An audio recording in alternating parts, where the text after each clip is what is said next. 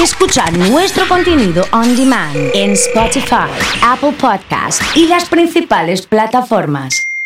Comunidad Fan. Hablábamos hace un ratito nada más de la ley de etiquetado que tiene media sanción en el Senado y que le va a permitir a los consumidores tener mucha más información en relación a los alimentos que consumimos. Es por eso que está en línea con nosotros nuestra abogada, nuestra especialista Jime Lopérgolo, para contarnos de qué se trata. Jime, ¿cómo estás? Nacho te saluda. Hola Nacho, ¿cómo va? Bien, todo bien. Bueno, estamos eh, acá tratando de entender cuáles van a ser las ventajas eh, si es que termina siendo ley.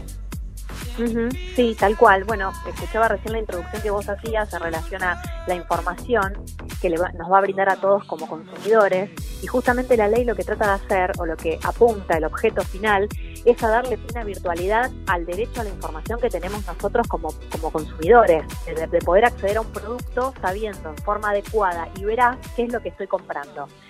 Entonces, la ley, justamente, en el caso de, como decía, en el caso de que, de que llegue a hacerlo, eh, busca eh, tratar de darnos mucha más información a nosotros como consumidores a la hora de elegir un producto.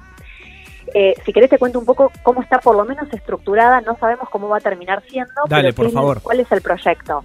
Sí, sí. Hoy la ley eh, se estructura de la siguiente manera. Propone que se establezca un modelo de perfil de nutrientes que se basa, por supuesto, en evidencia científica y alineado con recomendaciones alimenticias de organismos oficiales que van a establecer justamente cuáles son el perfil de nutrientes buenos para que nosotros consumamos como, eh, o sea, comamos en nuestra alimentación habitual.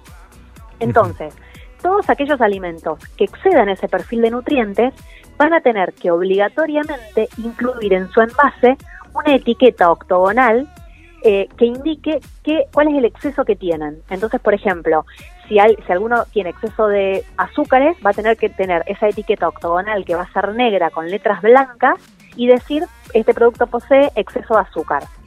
Em, a su vez, la ley lo que dice es que eh, se le va a prohibir que todos esos productos que tienen esos alimentos, o sea, es, es exceso nocivo para la salud, no puedan contrarrestar ese etiquetado frontal con publicidad que destaque algunos, no sé, beneficios que tiene el producto. Entonces no, no va a permitir que en el mismo envase vos tengas la etiqueta eh, frontal negra que diga que tiene acceso a azúcar, pero que esté rodeada de un montón de cosas buenas que tiene el producto. Claro.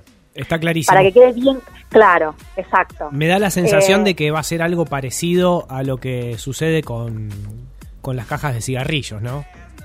Exacto, o sea, lo que busca el, el- el- el nivel de impacto para el consumidor va a ser el mismo, pues la realidad es que vos vas a agarrar un producto que tenga exceso de sodio o de, o de grasas o de azúcar y vas a tener un cartel enorme que te lo está diciendo. Eh, pero me parece que, por ejemplo, lo más importante que tiene la norma, y ojalá se pueda Sí. Es que en los productos que sobre todo tienen exceso de azúcar, eh, grasas y sodio, eh, y que esté eh, y, que se estén creados para un público chiquito, o sea, para los niños, no le van a poder poner publicidades de, de dibujos animados, no van a poder regalar juguetes, no va a haber objetos coleccionables, para tratar de desincentivar el consumo Claro. eh, para que deje de ser engañosa. Y otro punto muy importante es que todos los productos que tengan el etiquetado frontal no los van a poder vender en los colegios, ni mucho menos publicitarlos ahí. Eh, Jime, entonces, Jime, Emma te saluda, ¿cómo estás? Hola Emma. Bien, bien. Eh, te estaba escuchando atentamente, eh, está buenísimo este detalle que das, ¿no? De los juguetes y de los incentivos. Y te quería decir Sí. y preguntar si dentro de la norma hay algo que hable de los colores. Porque viste que hay ciertos colores que nos, nos llevan directamente a pensar de que es saludable. Viste que si ves algo verde, Sí. vos te parece que es, y a lo mejor no lo es. Sí, total, total. Lo- la, la norma no, no establece puntualmente, difer- eh, o sea, no dice nada de los colores en, eh, en, en detenimiento, pero sí desincentiva justamente que eh, la, o sea, la, la publicidad de productos nocivos o las campañas publicitarias y supermarketineras de que los productos eh, que te entran por los ojos, Sí. bueno, se, se van a poder publicitar mucho menos los productos que no son buenos para la salud. Eh, y también lo que sí dice y que está bueno es que no se puedan destacar cualidades positivas de productos que en esencia son nocivos para la salud. Cambia la lógica del marketing esto, me da la sensación, ¿eh? Absolutamente, por eso hay tanta resistencia. En realidad, parte de las- los organismos de la industria alimenticia eh, están justamente tratando de que esto no se cumpla tan a rajatabla o de, o de aminorar un poco los efectos de la norma, diciendo que por supuesto va a, o sea, se caen campañas publicitarias eh, y, y se caen un, montón de mentiras que rodean los alimentos, como decía Emma, o sea, te lo pintan de verde y vos decís, no, esto, esto es Claro. buenísimo, y en Sí, sí, realidad sí.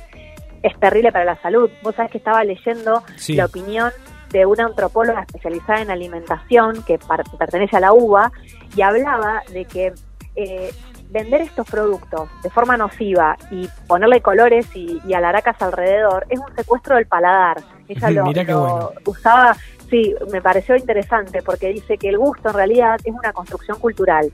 Entonces, cuanto más dejemos que esa construcción vaya para ese lado, en realidad nos van a educar alimentándonos mal.